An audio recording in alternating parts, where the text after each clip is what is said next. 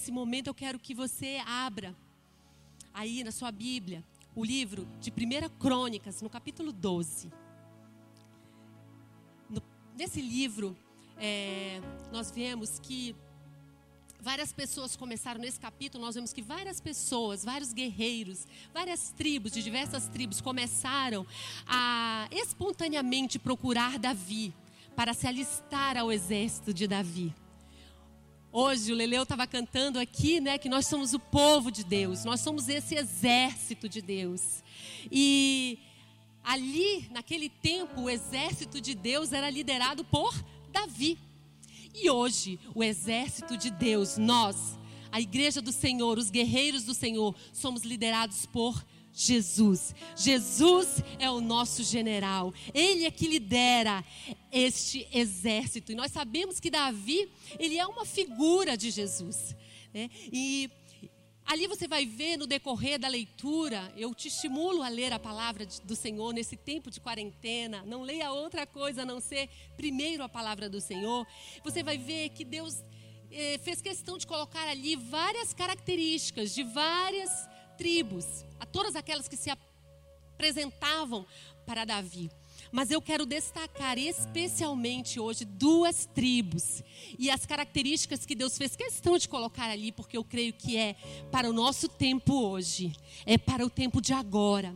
Então, no versículo 2, diz assim: Tinham por arma e arco e usavam tanto da mão direita como da esquerda em arremessar pedras com fundas e em atirar flechas com arco. Eram dos irmãos de Saul, da tribo de Benjamim. Então a primeira tribo é a tribo de Benjamim. E qual que era a unção, a característica que Deus fez questão de colocar aqui? Ele disse o quê? Usavam tanto da mão direita como da mão esquerda. A habilidade deles, eles eram ambidestros. Eles tinham habilidades para trabalhar com a mão direita e para trabalhar com a mão esquerda.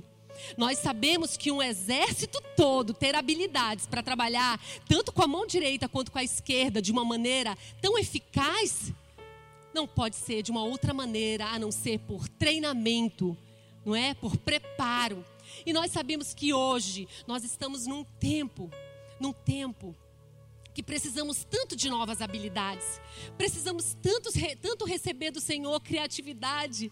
Talvez aquilo que você tenha, tem trabalhado, aquilo que você trabalhou sua vida toda, agora nesse tempo está impossibilitado. E aí Deus quer desenvolver, Ele quer te preparar com novas habilidades. Você precisa receber e buscar essa unção da tribo de Benjamim. Eles eles conseguiam trabalhar com a mão direita e com a esquerda, eles tinham habilidades. Em tempo de crise, né, nós precisamos nos preparar. Nós sabemos que Deus, ele, ele tem nos colocado numa circunstância, nós temos vivido essa circunstância em que Deus tem nos preparado. Eu tenho dito sobre, tenho falado muito sobre isso, Deus tem ministrado muito ao meu coração sobre isso, que nós estamos num tempo de preparo para receber de Deus novas habilidades, porque esse tempo vai passar e vai chegar o, o, tempo posterior em que nós vamos estar com novas habilidades, preparados para aquelas grandes coisas que o Senhor vai colocar diante de nós para fazermos. Então, preste atenção. Talvez você esteja com dificuldade na habilidade do domínio próprio aí na sua casa. Quem sabe a tua habilidade tem faltado no amor, na compreensão.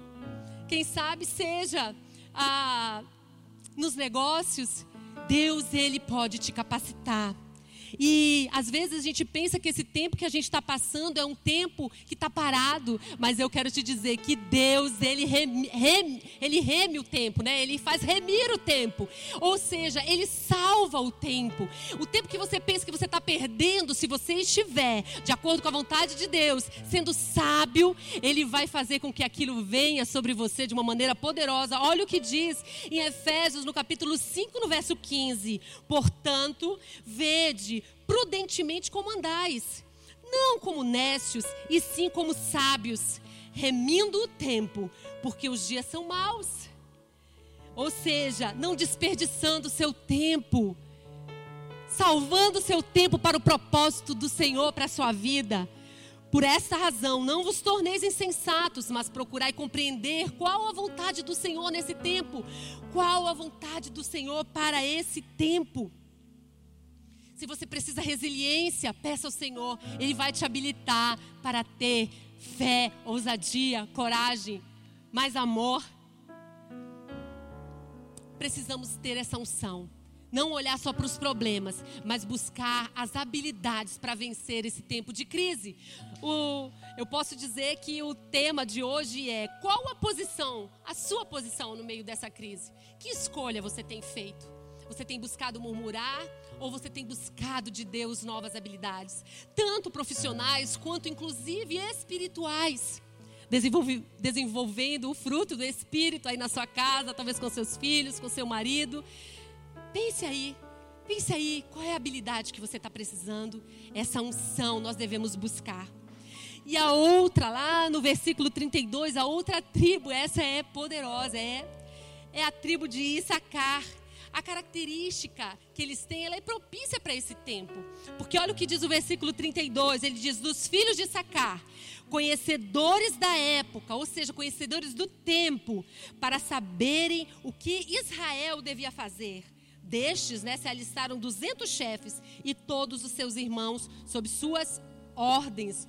Olha só que unção poderosa, conhecedores do tempo, conhecedores da época, para saber como se posicionar, para saber como agir, para saber como lidar com as adversidades. Essa é uma unção poderosa que o Senhor quer liberar sobre a sua vida. Saber lidar com as adversidades, conhecer o tempo, a época, discernir o que estamos vivendo, porque isso que nós estamos vivendo, ah, tem com certeza a mão de Deus.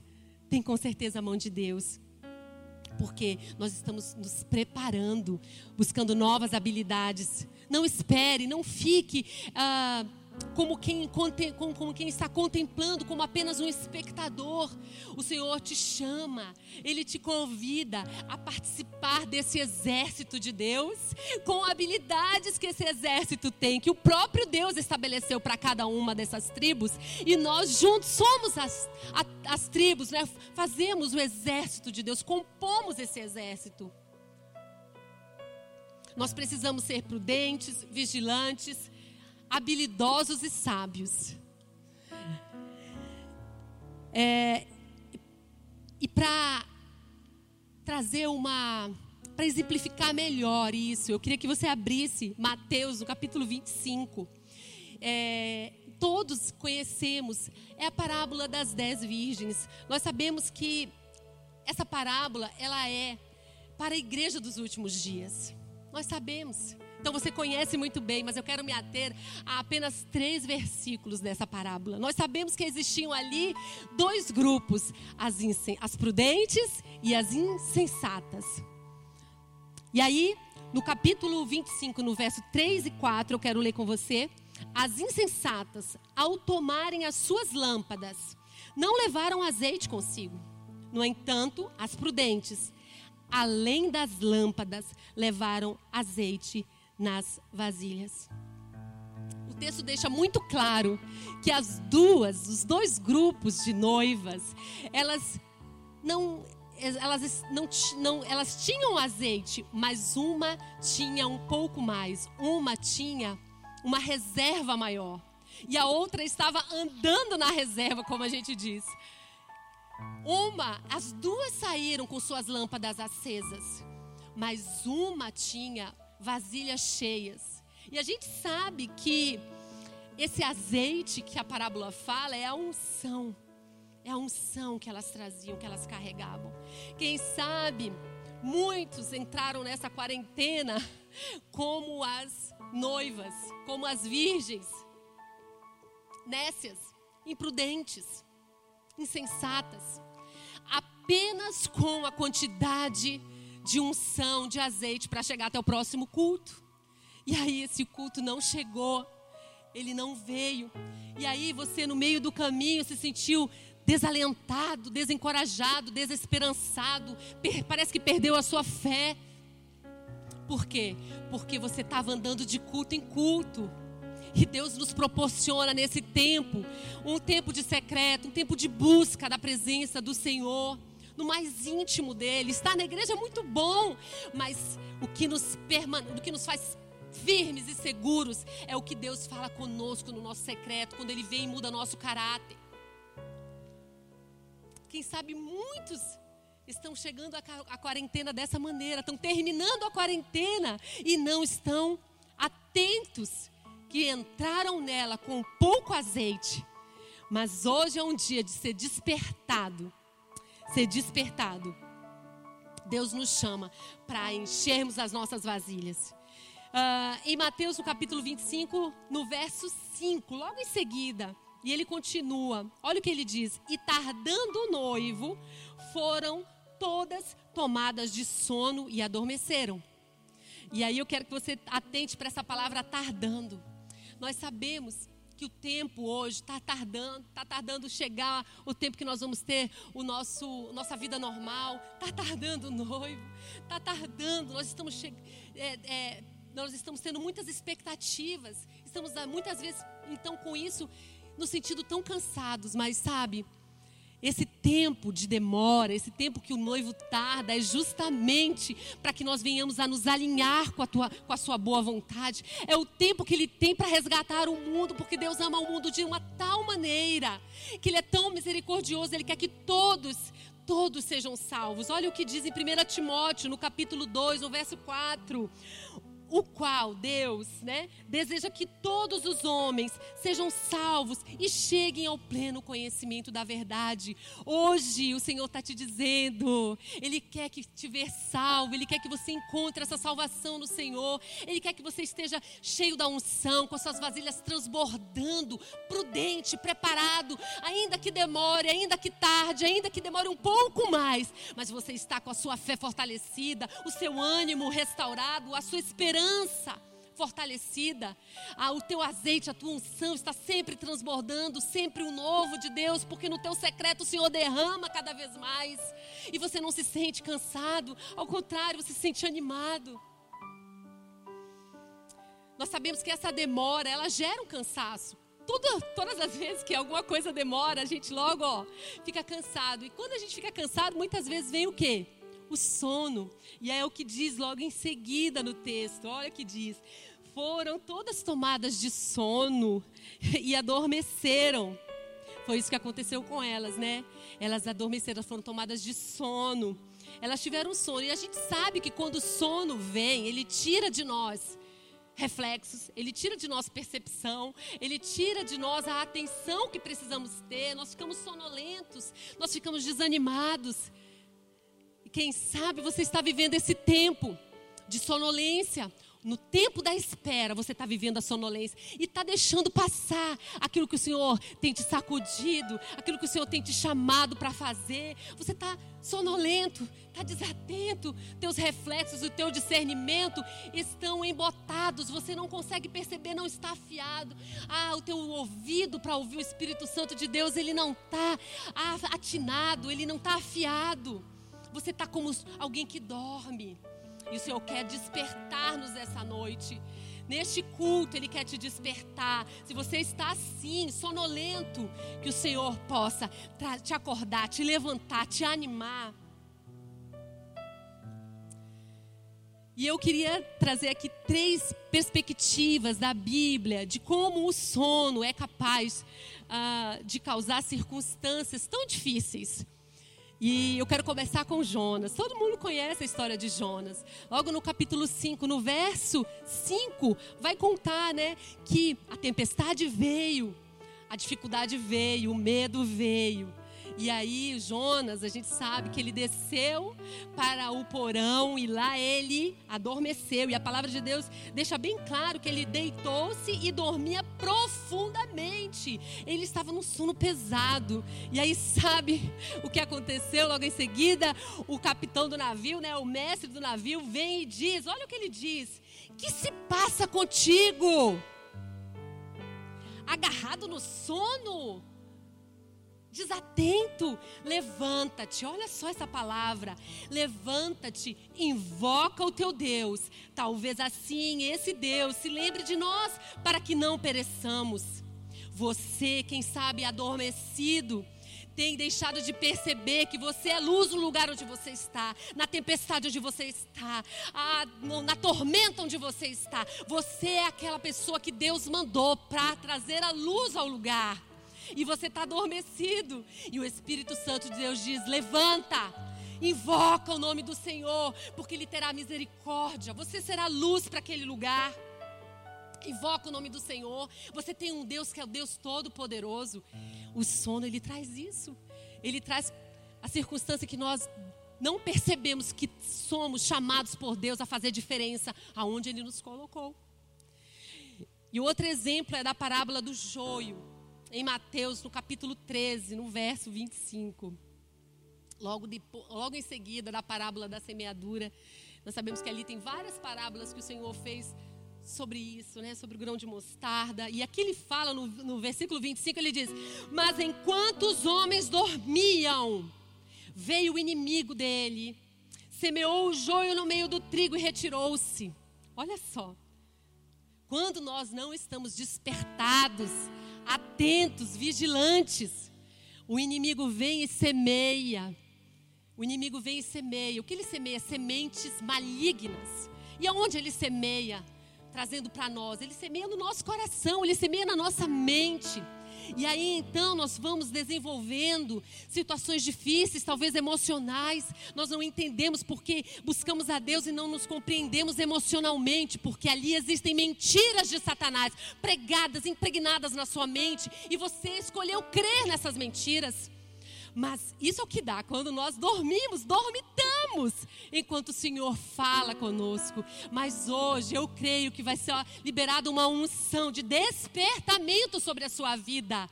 Aí, olha, em seguida, nesse mesmo versículo, ele vai falar, né, que é, ele vai falar que o, o dono da, da do, do do o agricultor, né, o semeador, ele não vai conseguir, eles vão querer é, é, colher ou tirar ah, o joio, ele vai dizer, não, não tem como, por quê? Porque se ele tentar retirar o joio, o trigo vai ficar o quê? Danificado. Mas eu quero declarar, em nome de Jesus, que hoje mesmo o Senhor, o semeador, ele pode arrancar todo o joio e você pode ficar restaurado em suas emoções, ah, no seu corpo físico, nas mentiras que você tem às vezes acreditado, hoje lança por terra, lança aos pés do Senhor, coloca diante do Senhor, Ele vai te levantar, Ele vai trazer cura e restauração para a sua vida, em nome de Jesus. E o terceiro exemplo que eu quero trazer de quem quando dormita tem problemas, quando a gente dorme, quando o sono vem, está lá o que? No, no exemplo emblemático, no Getsemane. Os discípulos dormiram profundamente e não se atentaram para os passos do inimigo. Ah, eles não perceberam o inimigo vindo e levando o seu rei. Eles não atentaram ao perigo. Quando o sono vem sobre nós, ele tira de nós a audição, ele tira de nós a visão, Ele tira de nós a percepção, o discernimento. E é por isso que hoje eu quero declarar na sua vida que você esteja vigilante, que você esteja numa estação de vigilância, como o Senhor nos orientou a estar, orando e vigiando, até que Ele venha, até que Ele venha. Glória a Deus, e Ele virá. É uma promessa do Senhor. Talvez você tenha acreditado em tantas coisas, você tenha acreditado nos picos da pandemia e aqui e ali. E aí eu quero te dizer que tem algo que nós não sabemos quando será, mas ele virá. É uma certeza que nós temos. Jesus virá e virá para nos buscar. Mas para isso nós precisamos ser não como as virgens, as noivas insensatas, imprudentes, mas como as prudentes aquelas que buscaram a unção todos os dias, aquelas que encheram suas vasilhas, que pensaram, se programaram, se anteciparam. Antecipe-se para o tempo que o Senhor vai trazer. Quando tudo isso passar, o que você vai fazer? Vai continuar vivendo a sua vida? Não escolha a mediocridade, escolha o mais de Deus. Mergulhe naquilo que o Senhor tem para você hoje. Porque quando tudo isso passar, coisas extraordinárias você verá na sua casa, na sua família, na sua igreja, no seu trabalho. Porque você vai estar, ah, Deus, capacitada, vai estar cheia de habilidades, vai estar discernindo o ambiente, vai estar preparada para guerrear. Amém. Talvez você esteja envolvida só com seus problemas, o Senhor quer hoje te despertar. É, esses dias eu postei alguma coisa nesse sentido. Tempos difíceis, grandes batalhas, grandes dificuldades são propícias para grandes milagres. Foi o que aconteceu com o povo de Deus no deserto. Nós precisamos lembrar, trazer à memória aquilo que nos traz esperança. Saber que nós temos um Deus forte e poderoso, que ainda que nós estejamos um tempo de dificuldade, de angústia, de tristeza, mas nós, se nós perseverarmos, encontraremos o noivo. Se nós perseverarmos, alinharmos a nossa vida com o noivo, nos enchermos da unção, do azeite, nós vamos encontrar o noivo e as portas estarão abertas ele vai nos receber, vai nos adornar. Aleluia. E logo em seguida, né, continuando no capítulo 25, no verso 6, diz assim: Mas à meia-noite, olha só, mas à meia-noite ouviu-se um grito: Eis o noivo, sai ao seu encontro. Tão interessante essa palavra meia-noite, né? Meia-noite, quando a gente pensa meia-noite, a gente pensa o quê? É o período mais escuro do dia. Talvez o período mais difícil para se manter acordado. O cansaço chega muito forte no período da meia-noite. Mas é nesse período, talvez nessa dificuldade que você está vivendo, que eu estou vivendo, é que o socorro virá e como ele virá através de um grito, um grito. Aqui a palavra de Deus, a palavra de Deus diz: "E ouviu-se um grito". Aleluia. Aleluia, que você ouça esse grito, esse bradar do Espírito na sua vida agora, do Espírito no seu coração. Porque quando nós ouvimos esse grito, qualquer grito, nós nos despertamos, nós procuramos saber o que é, chama a nossa atenção e era isso que estava sendo feito aqui. O amigo da noiva, ele andando no caminho, ele gritava e ele dizia: Olha o que ele dizia, eis o noivo.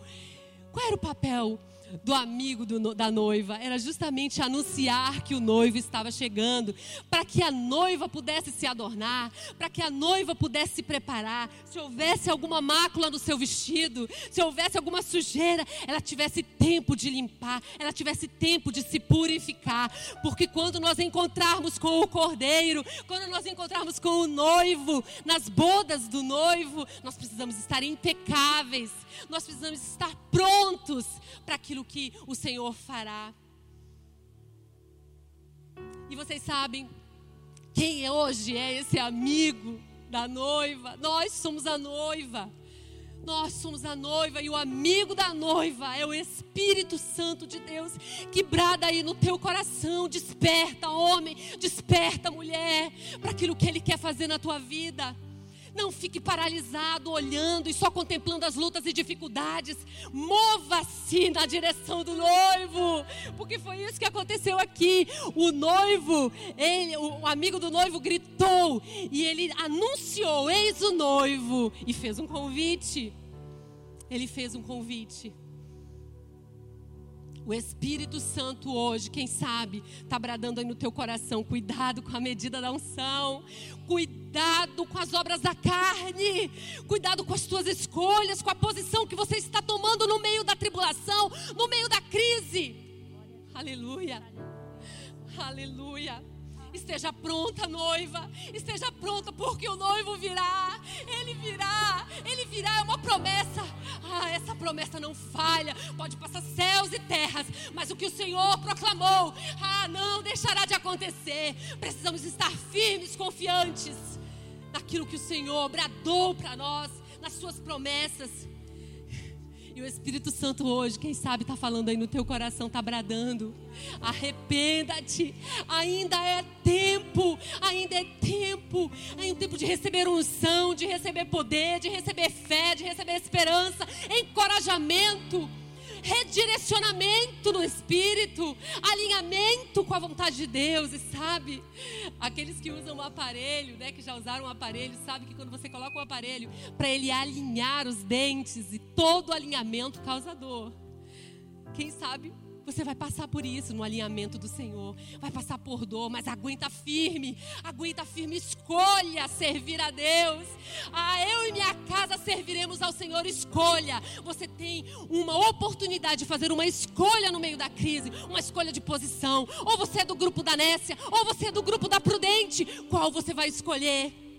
Porque o noivo está chegando, ele está às portas, ele faz um convite. O Espírito Santo brada no nosso coração, ele faz um convite para você hoje. O que você vai escolher essa noite? Que direcionamento você vai tomar? A decisão está nas tuas mãos. Ainda dá tempo, levanta-te, desperta, acorda.